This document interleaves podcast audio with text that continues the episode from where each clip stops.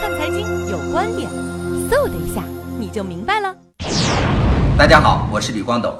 今天的有观点，我们分享一下马云的社交战略。马云也开始玩社交了。马云有一句名言：“宁可死在来往的路上，不活在微信的群里。”马云啊，作为中国的社交电商的大佬，在全世界也赫赫有名。但是他最啊心怀恐惧的是谁呢？是腾讯。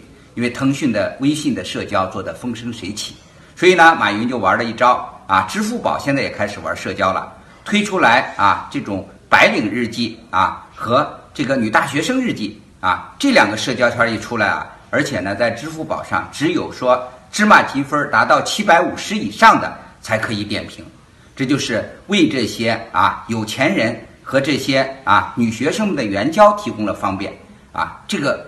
社交圈一出啊，一下子啊就炸了窝了，上了头条。大家一看啊，原来这些女白领、女学生晒的照片啊，个个那比直播的照片还暴露啊。有人说呢，马云本来想玩社交，但一下子玩成了援交，这一下子呢，支付宝坐不住了，然后再发出来声明，请这些女大学生们啊、女白领啊一定要自爱，说不能晒不该晒的照片啊。那么为什么马云要出这么重的招呢？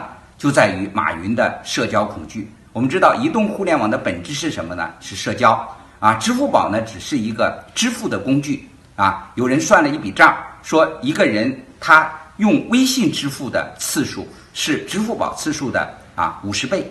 所以呢，马云的支付宝抢了银行的生意，但是呢，银行现在开始和支付宝过不去了。